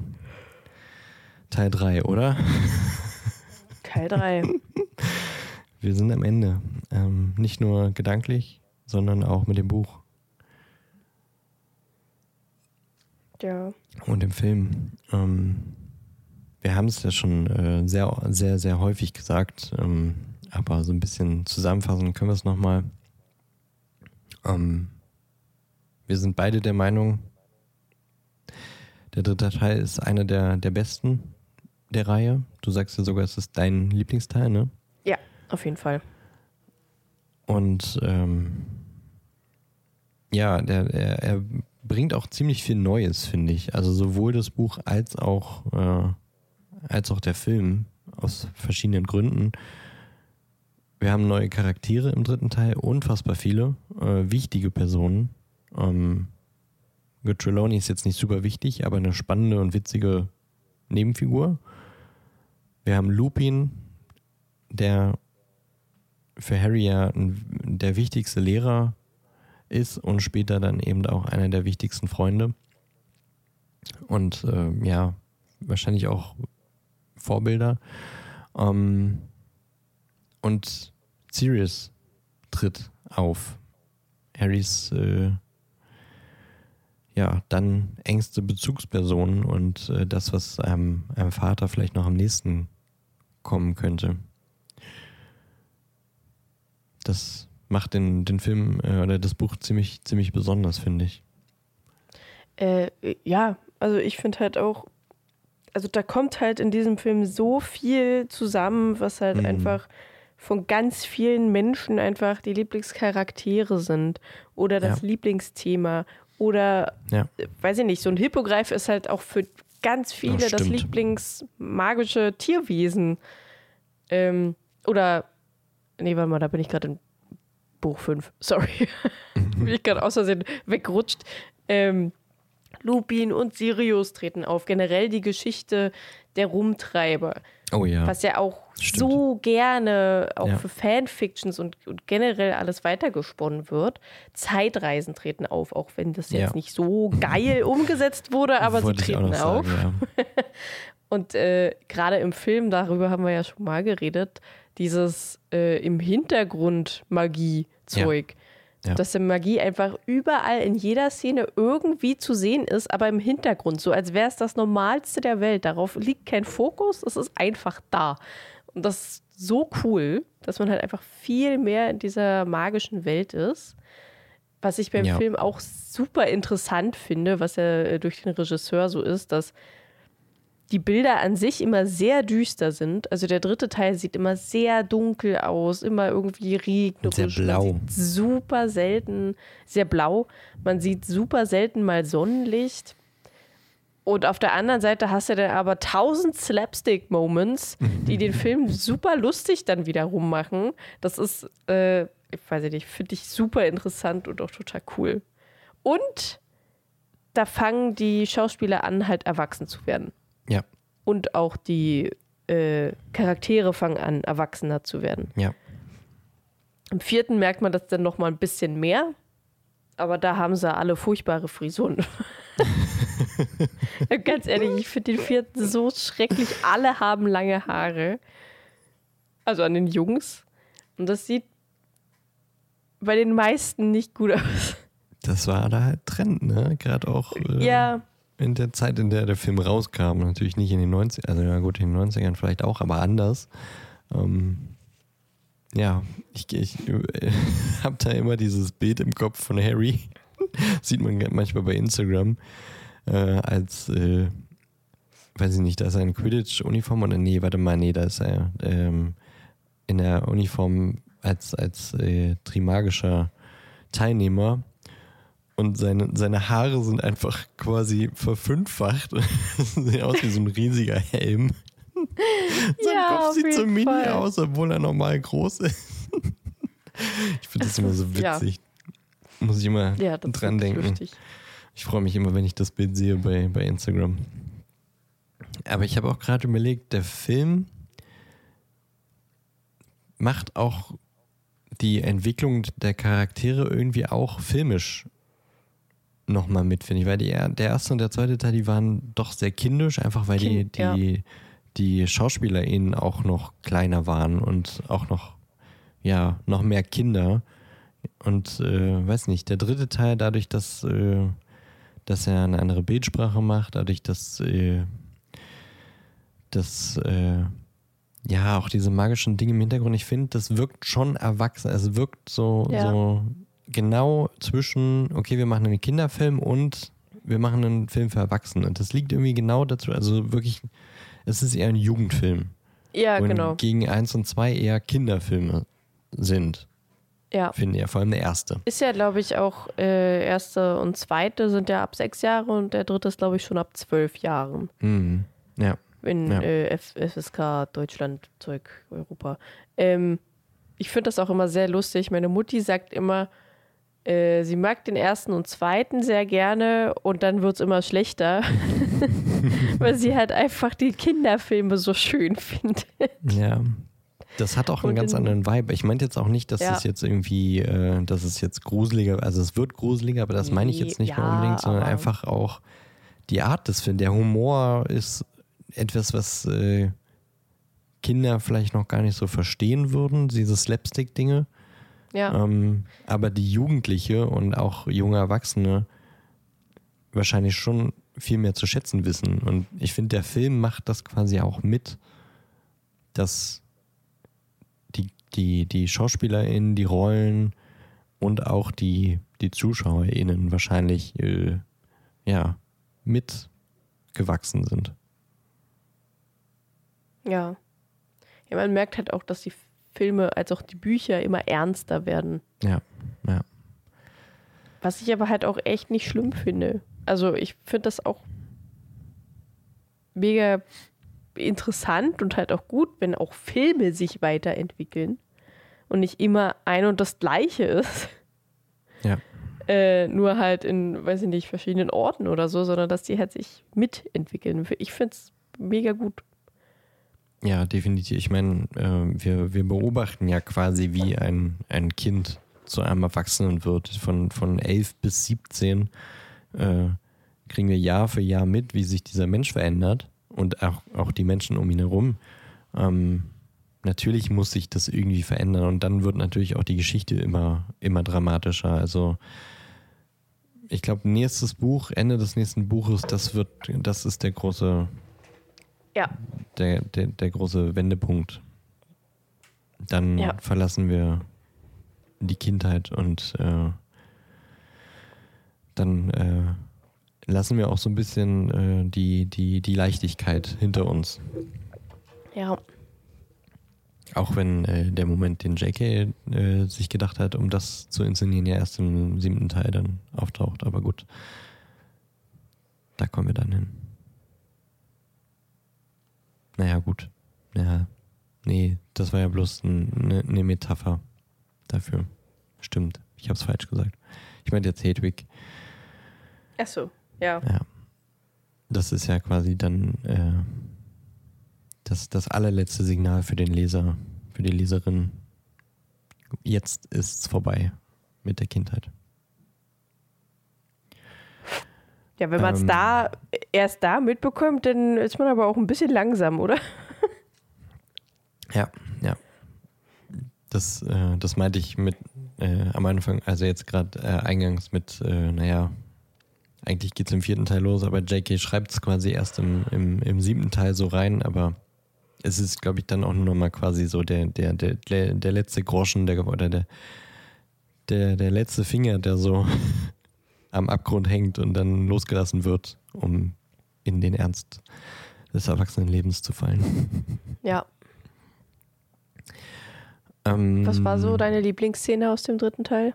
Oder äh, Lieblingskapitel oder Lieblingsstelle aus dem Buch? Uh. Uh, da wischte mich jetzt gerade ein bisschen kalt. Warte, gib mir, gib mir einen Moment. Ich geb dir. Ich, ich geb dir. ich geb er dir. hart, er hart. Ich, mm, das ist ein bisschen unterschiedlich. Ich glaube, im Film würde ich was anderes sagen als, äh, als im Buch. Mhm. Ähm, Im Buch ist es für mich die Szene in der heulenden Hütte, als quasi alles aufgelöst wird. Ich, ich meine, du und die HörerInnen, die wissen ja wahrscheinlich schon langsam, ich stehe auf Auflösung und wenn der Knoten platzt und alles äh, Sinn ergibt und alles erzählt wird. Ähm, deswegen ist äh, das mein, mein Favorit im Buch. Kurz dahinter dann so ein bisschen so die, die die unter, also die, die Nachhilfestunden mit Lupin. Einfach weil ich Lupin als Charakter am, am liebsten mag und äh, ja, ich mich immer freue, wenn man Zeit mit ihm verbringt im Buch. Und im Film würde ich äh, wahrscheinlich auch so ein Gespräch zwischen Lupin und Harry sagen, obwohl das im Film ein bisschen, bisschen langweilig ist, vielleicht. Ein bisschen aber ist trotzdem auch schön. Und die Stunde pflegemagische Geschöpfe, glaube ich, im Film. Hm. Ja. Wie ist es bei dir? Ich habe so viele. Jetzt, wo du gerade drüber geredet hast, sind mir tausend eingefallen. Also Buch kann ich nicht so wirklich sagen weil ich das, glaube ich, dafür einfach noch nicht oft genug gehört oder gelesen habe. Äh, aber im Film liebe ich die Szene, wenn Harry auf Seidenschnabel reitet das erste Mal. Einfach nur wegen der Musik, die da nebenbei ah, noch ja. läuft. Mhm. Ähm, denn den fahrenden Ritter mit Ernie und dem Schrumpfkopf ist einfach mega witzig und die Musik dazu ist halt auch sehr lustig. Äh, das stimmt, die Musik ja, ist, aber mir, das, ist, das ist, mir wirklich zu viel Slapstick. Bei mir ist das immer alles sehr musikbasiert. Ja. Ähm, deswegen freue ich mich auch schon mega auf den vierten und fünften Teil, weil da ist die Musik auch einfach schon wieder richtig geil. ähm, dann mag ich, wenn Hermine Malfoy ins Gesicht schlägt. Oh ja, stimmt. Ähm. Oh, warte, irgendwas hatte ich gerade noch im Kopf. Aber es sind eher so Momente. Ja, ja. Ja, ja, das sind Momente. Äh. Warte mal, irgendwas hatte ich gerade noch im Kopf. Ach ja, die ähm, äh, Irrwichtstunde, wo alle die Irrwichter vor die Nase gesetzt bekommen und irgendwas Lustiges daraus zaubern sollen. Auch wegen der oh, Musik. Ja, stimmt. auch wegen Lupin, aber halt auch einfach, weil es generell cool ist zu sehen, wer hat da welche Ängste und was macht er daraus. Ach, stimmt, die habe ich komplett vergessen. Die mag ich im Buch auch super gern. Ja. Einfach Ja, doch, im weil Buch das erste Mal richtig gut. Lupin kennenlernen, direkt so, ah, steckt die Bücher wieder ein, wir machen heute praktischen Unterricht und dann Ja. verarscht er auch noch Peeves, was irgendwie sonst keiner macht, außer äh, McGonagall, die immer gegen ihn angeht, aber weiß ich nicht, ja, stimmt. Das ist ei- einfach auch das erste Mal, dass man so einen, so einen Lehrer mitkriegt, der dann so, so fürsprechend ist und so, ja, ihr macht es gut und egal quasi wer da gerade dran ist, er kriegt es hin, dass äh, ja, der Schüler oder die Schülerin das äh, hinkriegt, ganz besonders Neville zum Beispiel. Mhm, doch, stimmt, Ja. ich mag, mag den Moment auch super gern. Oder freue ich mich auch drauf, wenn wir dann nächste Woche den Film gucken. Ja, ich mich auch. Das ist auf jeden Fall cool. Auf jeden Fall sehr, sehr schöne Momente. Ich, äh, irgendeinen Gedanken hatte ich, glaube ich, gerade noch, aber ich wollte dich jetzt auch nicht äh, unterbrechen, aber ich glaube, das war deine Lieblings, das waren deine Lieblingsmomente, oder? Ja. Zeitreise haben wir äh, letzte Woche schon drüber gesprochen. Ähm, Mhm. Deswegen müssen wir da jetzt nicht nochmal ins Detail gehen. Äh, ist, wie gesagt, ein äh, ja, äh, ein Instrument, das äh, JK da eingesetzt hat, das äh, durchaus so seine Tücken hat. Was sie auch selber dann schnell eingesehen hat. ähm, Gott sei Dank. ja. Und ja, wir können nur nochmal betonen, dass das wirklich eins unserer liebsten Teile ist. Dein Liebster, einer meiner Liebsten. Ähm, Lupin, mein Lieblingscharakter. Der dritte Teil ist auf jeden Fall ein wichtiges, äh, wichtiges, äh, wichtiger Meilenstein in der Geschichte. Oha, das schneit bei mir gerade. Entschuldigung. Voll reingegrätscht. Alles gut. Aber ich habe mich gerade so erschrocken, dass da plötzlich übelst viele Schneeflocken vorbeifliegen an meinem Fenster. So richtig schön dicke oder kleine? Ja, ja, nee, so richtig dicke. Oh, geil. Ja, schön. Hier, hier Ich habe keinen Bock mehr auf Schnee. Das ist jetzt bald Februar. Ich habe immer nur im November, Dezember Lust auf Schnee und dann keinen mehr. Immer nur zu Weihnachten. Ja, So geht es aber nicht. Ich würde ähm, mal das, das Buch metaphorisch schließen. Den Film, den äh, behandeln wir nächste Woche nochmal, aber quasi an Teil 3 jetzt erstmal so einen Punkt dran setzen. Außer du hast noch irgendwie was, was dir auf der Seele Mhm. liegt. nö. Denkt dran, diesen Freitag, 3. Februar, gucken wir mit euch Harry Potter und der Gefangene von Azkaban in einer Watch Party mit Amazon Prime Video und bezahlte Werbung, aber damit geht es ganz gut. Haben bestimmt auch viele und können dann mitgucken. Den äh, Link dazu, den posten wir auf jeden Fall auch auf Instagram in unserer Story.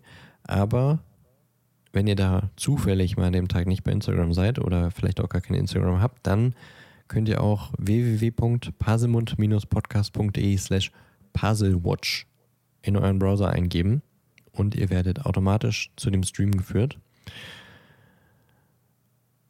Es geht los, so gegen 2015, also trudet gern gegen 2015 oder um 2015 solltet ihr da sein bei der Watch Party und äh, wir warten noch ein, zwei Minütchen, bis alle eingetrudelt sind und dann legen wir aber auch los. Ähm, Und was wir uns noch überlegt haben, da wir sowieso über Discord sprechen, macht es jetzt auch keinen großen Unterschied, äh, ob wir nicht auch einfach auf einem äh, Discord-Server sprechen, wo ihr mit dazukommen könnt. Natürlich dann äh, gemutet, äh, da wir ja unseren Audiokommentar aufnehmen äh, für euch, wenn ihr das als Folge hört. Aber ihr könnt gern quasi live bei der Aufzeichnung des Audiokommentars mit dabei sein und mithören und dann im Chat natürlich auch mit interagieren. Und davor und danach quatschen wir bestimmt auch äh, nochmal mit euch. Ähm, genau, wir haben einen Discord-Server. Da werden wir auch nochmal den Link dann äh, über Social Media teilen.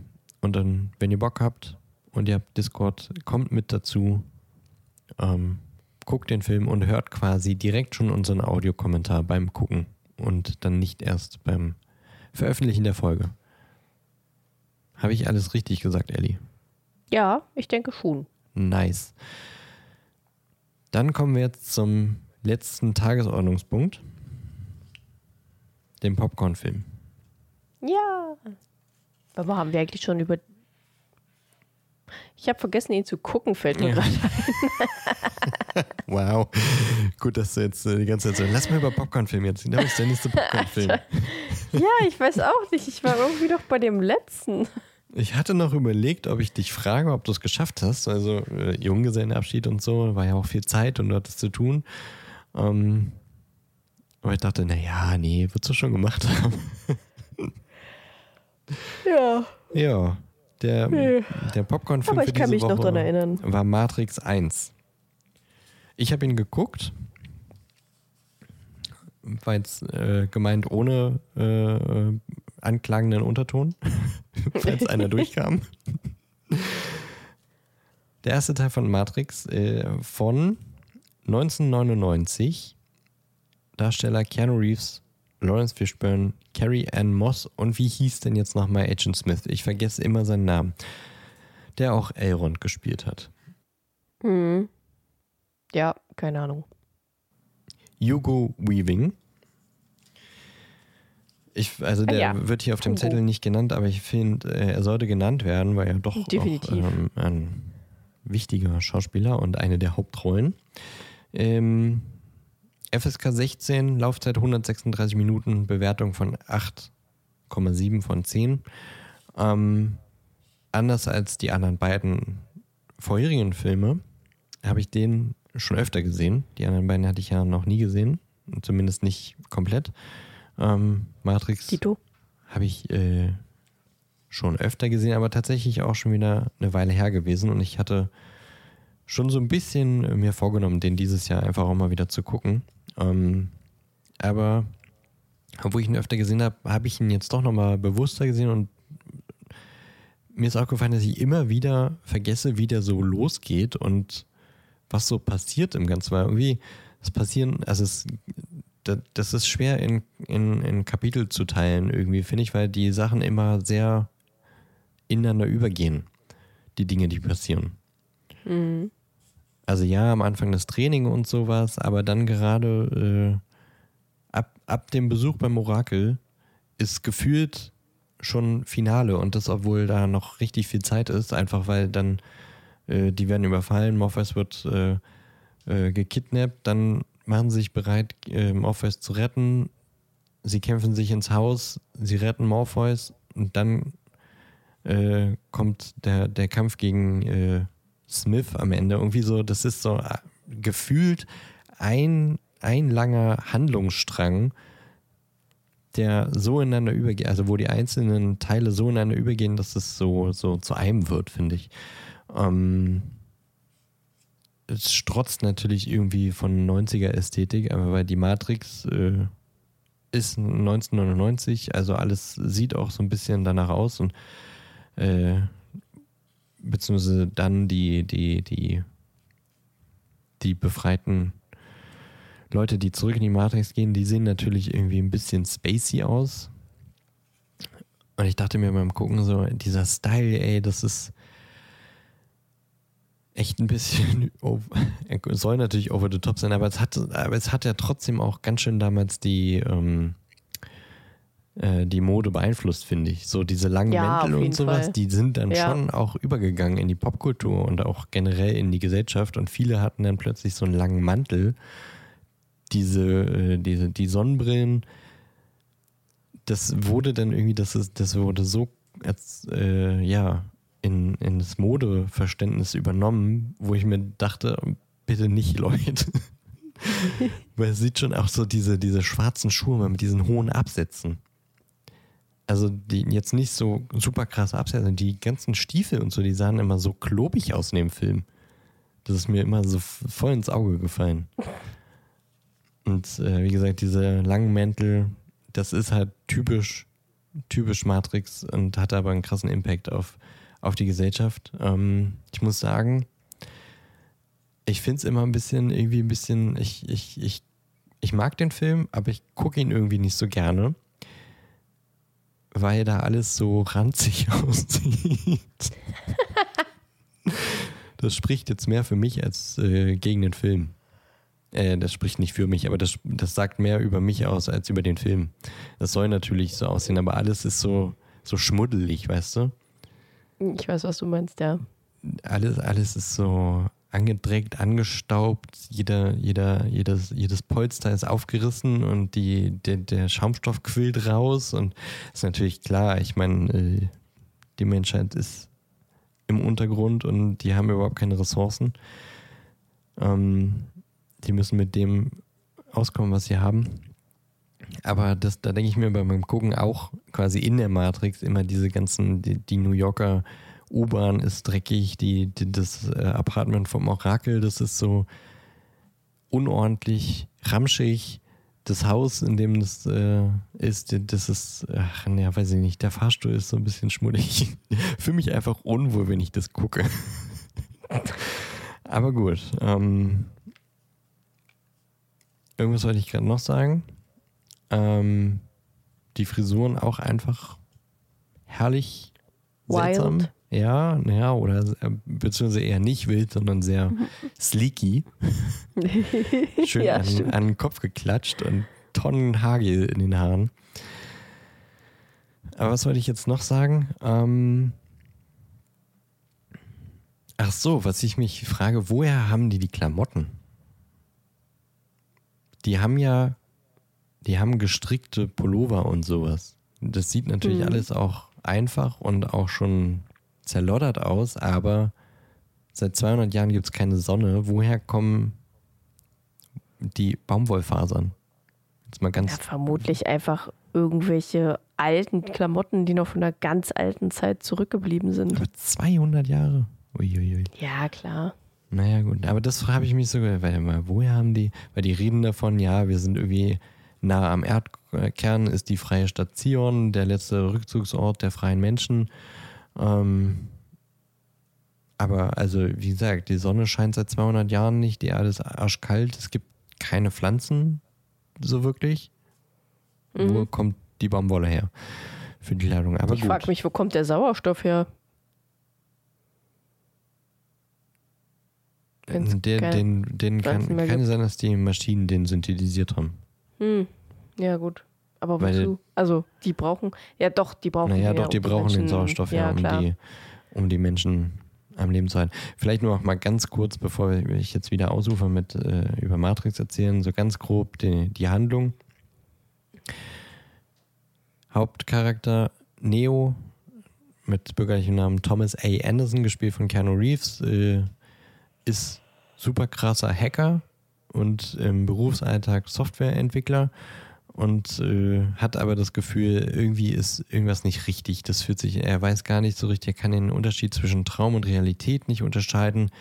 Irgendwas äh, ist in ihm drin, das ihm sagt, das ist alles irgendwie komisch und er ist auf der Antwort nach, äh, auf der Suche nach Antworten für was auch immer. Einfach Antworten. Er will irgendwie mal einen Sinn von diesem ganzen äh, Scheiß finden und äh, dann kommen eben Leute auf ihn zu, erstmal über, über äh, Textchat auf seinem PC. Dann trifft er Trinity, quasi die weibliche Hauptdarstellerin oder der weibliche Hauptcharakter. Und äh, die sagt hier, Ich, äh, du, du kannst die Antwort finden. Ich führe dich zu der Person, die du suchst, nämlich Morpheus, der in der Welt, äh, in der Matrix wohl quasi sowas wie ein digitaler Terrorist ist, mehr oder weniger. Ähm,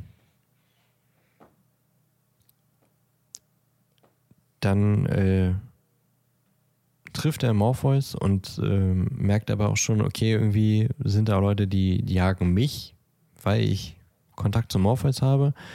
Ähm, und Morpheus sagt ihm hier, du willst wissen, was äh, die Realität ist, ich zeig sie dir, denn das alles hier um uns rum ist nur eine Simulation. Menschen leben in der Sklaverei, sie sind im Grunde nur biologische Batterien für die Maschinen, die vor 200 Jahren äh, nach der Entwicklung der KI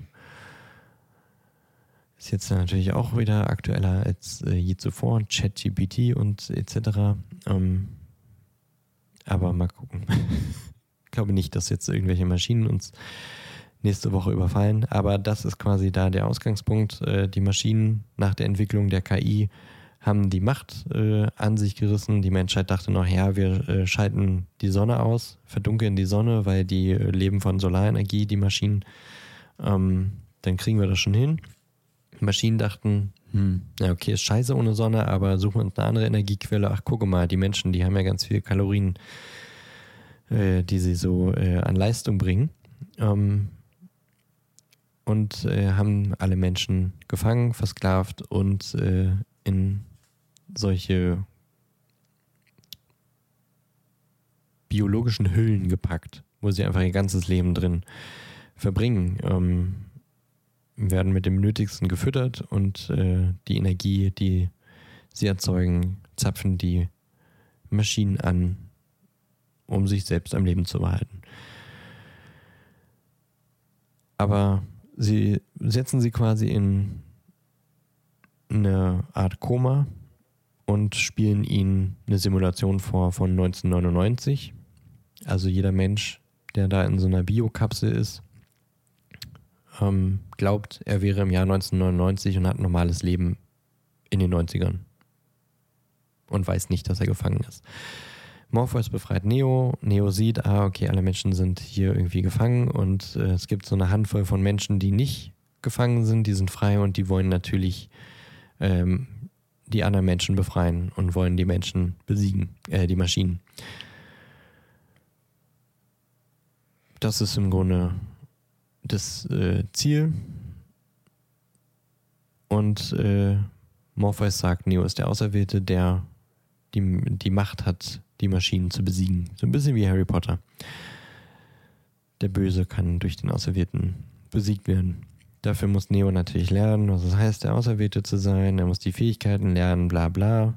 Denn der Auserwählte kann die Matrix nach seinen Wünschen willentlich beeinflussen und dann das, was ich vorhin gesagt habe, dieser ganz lange Handlungsstrang, der ineinander übergeht, passiert dann und am Ende ist Neo äh, dann der Auserwählte, nachdem das Orakel gesagt hat, nee, du bist es nicht, aber glaub mal an dich und dann am Ende glaubt er an sich, stirbt, wird wiederbelebt, weil Liebe und ähm, dann ist er quasi, er glaubt an sich und daran, dass er der Auserwählte ist und dann ist er der Auserwählte und kann die Gegner besiegen und fliegt davon. Huff. Matrix in a nutshell. Ähm, CGI-mäßig ist das Ding jetzt tatsächlich schon ein bisschen in die Jahre gekommen, habe ich mir gedacht beim Gucken.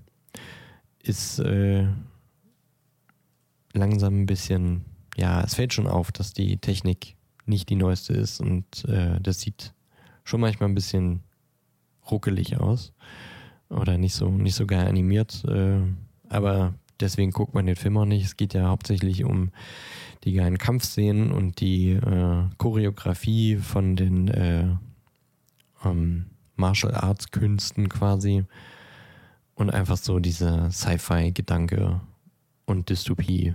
Ja. Ich finde, ist ein guter Film. Ich mag den Film, ich gucke ihn gerne. Ähm, die Punkte, die mich stören, sind wie gesagt so ein bisschen der Look, einfach weil ich dieses Geschmuddelige nicht mag. Ähm, aber das ist ja künstlerisch so gewollt und wichtiger Film generell auch für die Popkultur gewesen. Ja, würde ich äh, so mitgehen. gut. Entschuldigung, jetzt bin ich wieder ein bisschen ausgeufert. Und äh, was mich extrem äh, immer an diesen Film erinnert hat, sobald ich ihn höre, ist, ich habe den ja einmal geguckt, da, oder das erste Mal, glaube ich, sogar geguckt, da war ich noch sehr jung, sechs oder sieben vielleicht. Und ich fand das, also ich fand den so an sich immer cool, aber ich fand eine Szene extrem gruselig. Und zwar die, äh, als Neo dann die Pille geschluckt hat und dieser Spiegel kommt. Oh ja.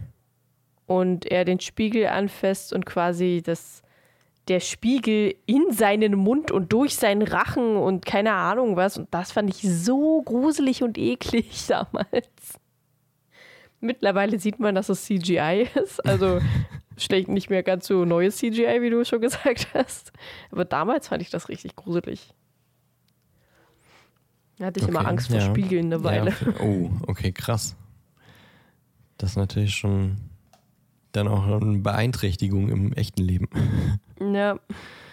Ja, verstehe ich. Das ist schon, aber ich äh, viel ekliger finde ich die Sonne in seinem Bauch.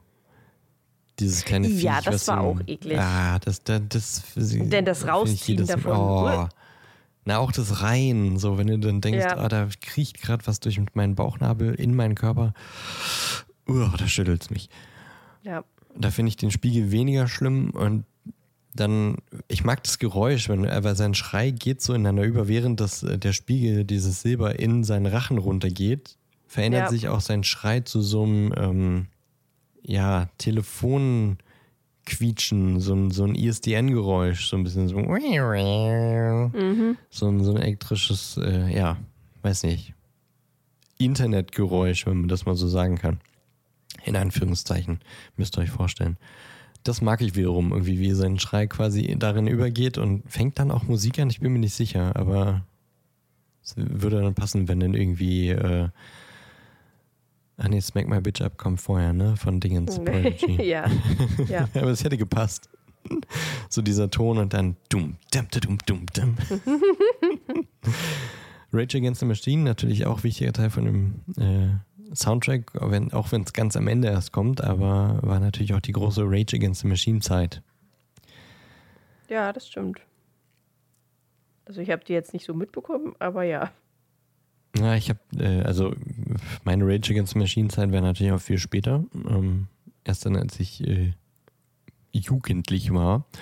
Ähm, aber da, als der Film rauskam, war quasi die, die Hochzeit, würde ich mal sagen.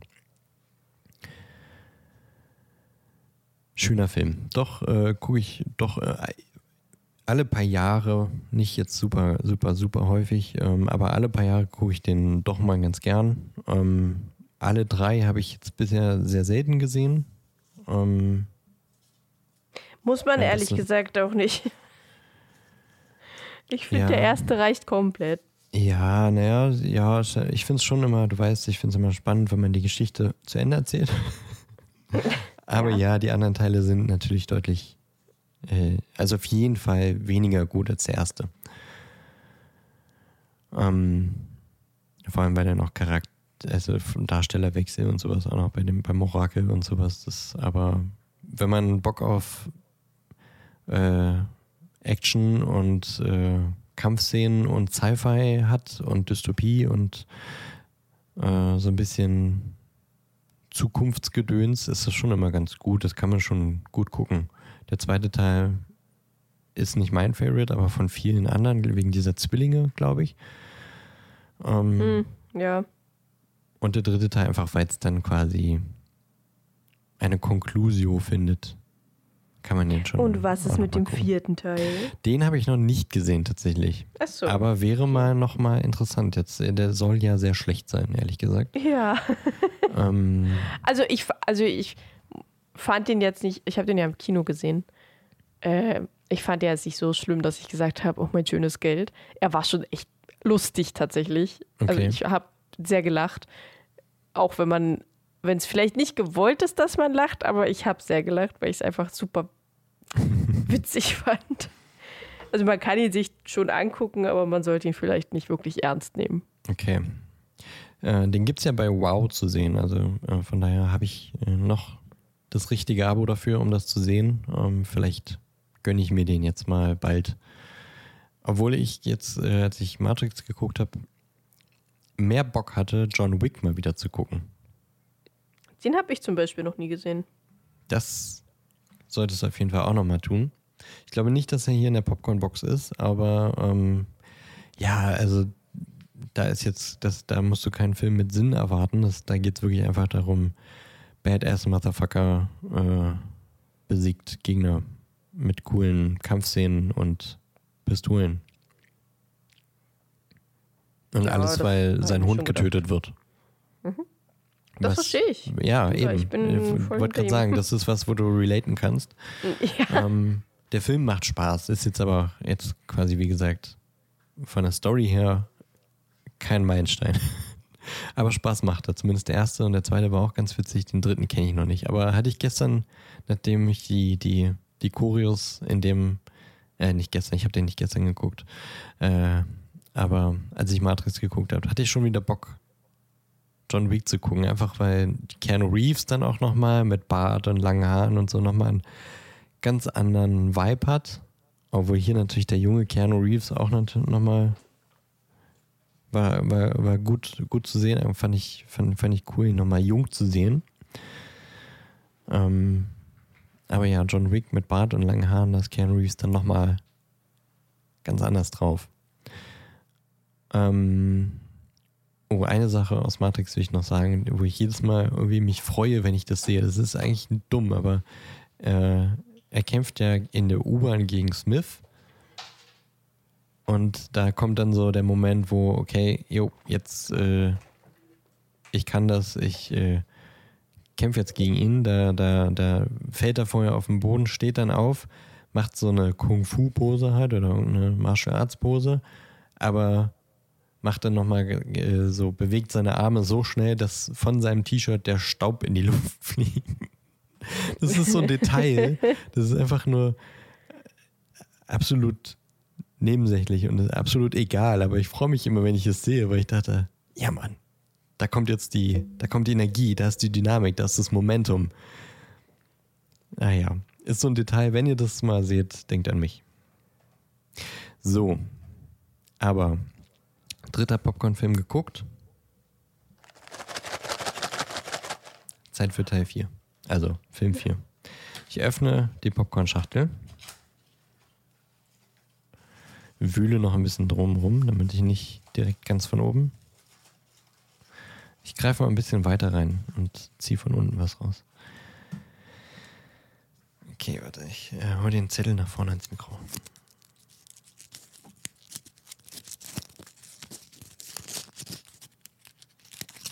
Oh Mann, ich bin so, äh, ich versuche nichts nicht zu zerreißen mehr. oh. Wohlfühlfilm für nächste Woche. Oh, das finde ich gut. Obwohl auch traurig. Aber schön. Wir gucken bis nächste Woche. Der König der Löwen. Ja, das finde ich gut. Adventure und Drama von 1994. Darsteller Matthew Broderick, Jeremy Irons und James Earl Jones. Regisseur Roger Ellis und Rob Minkoff. Laufzeit 88 Minuten. Also deutlich der kürzeste von allen Vieren jetzt. Ja. Das, das muss ein Fe Fehler sein hier. Hier steht FSK 18. Das ist glaub, das vielleicht ist ein ein- anderes, der König der. Ich glaube, das ist ein Druckfehler. Ist es wirklich ein anderer? Warte mal. Bewertung 8,5 von 10.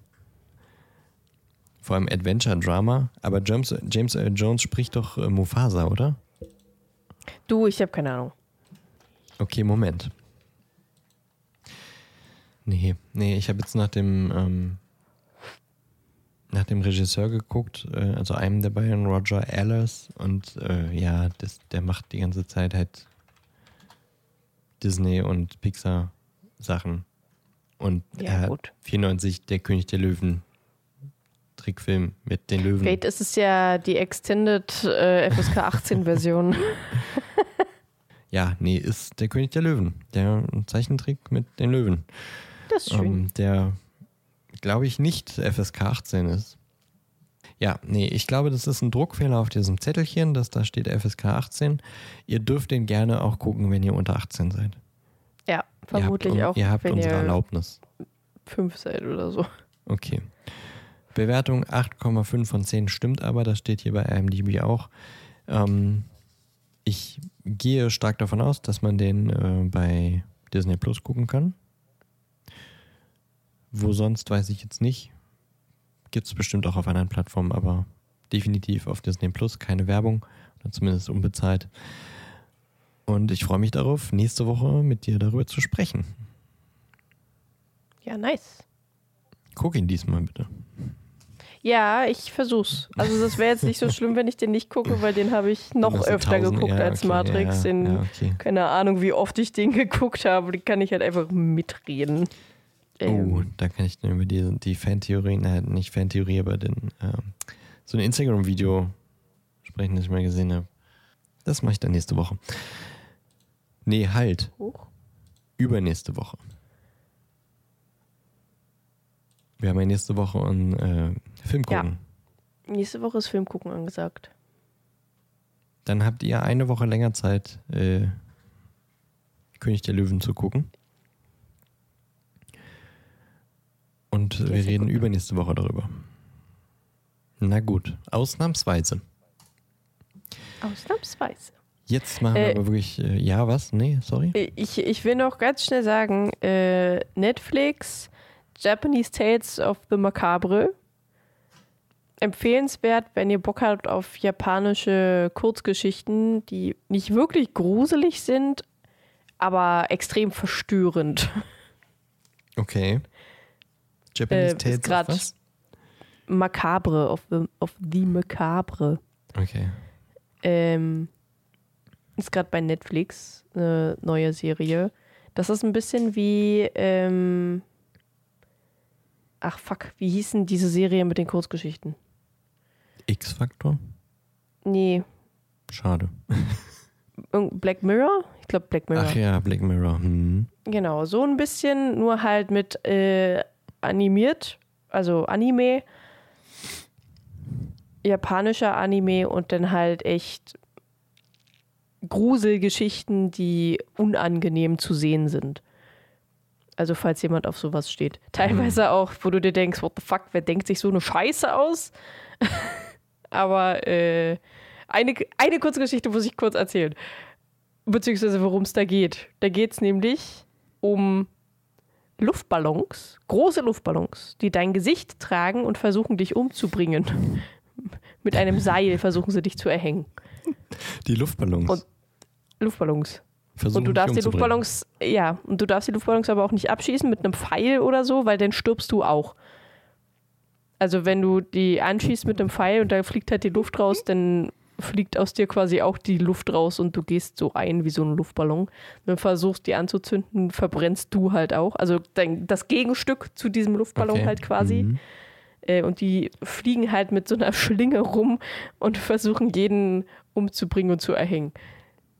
Es, ich, hab, ich saß da, da und dachte mir, ähm, was Das bin ich hier sehend? Ja, ja, es ist, also es ist halt auch ist super lustig, auch echt verstörend und komisch, wie man auf sowas kommt. Und dann ist ja auch so japanischer Anime kann ja wirklich extrem ekelhaft gezeichnet sein. Äh, und dann auch noch die Geräusche dazu. Oh, Da kriege ich echt ab und zu Gänsehaut. Aber es ist empfehlenswert auf jeden Fall. Okay, das muss ich mir mal auf meine Liste packen. Das klingt wirklich. Bei Horror habe ich erstmal so gedacht, na, na, aber. Ja, aber es ähm, ist nicht gruselig. Also ich finde es nicht gruselig. Ja. Ja, Ich wollte gerade sagen, wenn es gruselig gewesen wäre, hätte ich jetzt quasi den, den ähm, Gegen, die Gegenzeichnung dazu vorgeschlagen, nämlich Superstore. Ist ähm, eine witzige naja, Sitcom, im weitesten Sinne Sitcom aus einem Einkaufsladen. Das ist sehr witzig. okay. Das, äh, nicht, nicht aktiv selber geguckt, aber äh, meine Freundin guckt das und ich habe äh, viele Folgen mitgeguckt. Ähm, sehr, sehr witziger Humor. Dumm witzig. Aber nicht zu dumm. Finde ich gut. Gibt's auch bei Netflix. Sehr gut. So, jetzt machen wir mal einen Deckel drauf. Ja. Sowieso wieder eine Folge mit Überlänge. Ja, es ist, ich dachte, wir schaffen es, wir hätten es auch fast, wir hätten es schaffen können. Wir hätten es schaffen können. Aber gut. Wahrscheinlich dann die übernächste Folge wird dann mal wieder im Rahmen sein. Hoffen wir. Hoffen wir. Aber ich meine, mit den Popcorn-Filmen und so haben wir uns jetzt nochmal so eine Kategorie mit reingeholt, die auch immer so seine Zeit braucht. Vielleicht wäre das ja ein Patreon-Format. Ah, Na gut, ähm, vielleicht. wir wünschen euch eine fabelhafte Woche. Zumindest eine halbe Woche, ähm, weil Dienstag kommt die Folge und am Freitag äh, sehen und eventuell hören wir euch ja schon wieder äh, im Watch Party Chat oder bei Discord. Ähm, da freuen wir uns drauf. Und deswegen habt schöne drei Tage. Bis dahin. Ähm, folgt uns äh, auf Instagram, auf Facebook, gebt uns ein Abo auf eurer Lieblingsplattform und gerne Sternchen bei Spotify und Bewertungen bei Apple Podcast. Und wenn ihr auf eurer Plattform auch bewerten könnt, auch gerne dort. Ich habe das äh, nicht alles im Kopf gerade, was Sternchen hat. Ähm, seid auf der Hut wegen des Links zur Watch Party, aber wie gesagt, ihr könnt auch gerne einfach auf www.parsimund-podcast.de slash parselwatch gehen und dann kommt ihr zum Stream am Freitag 20.15 Uhr. Bis dahin, Tüdelü. Danke, Elli, für die Aufnahme. Ja, ich danke dir auch. Tudels. Tudels. Geiles Wort. Tudels. Ciao.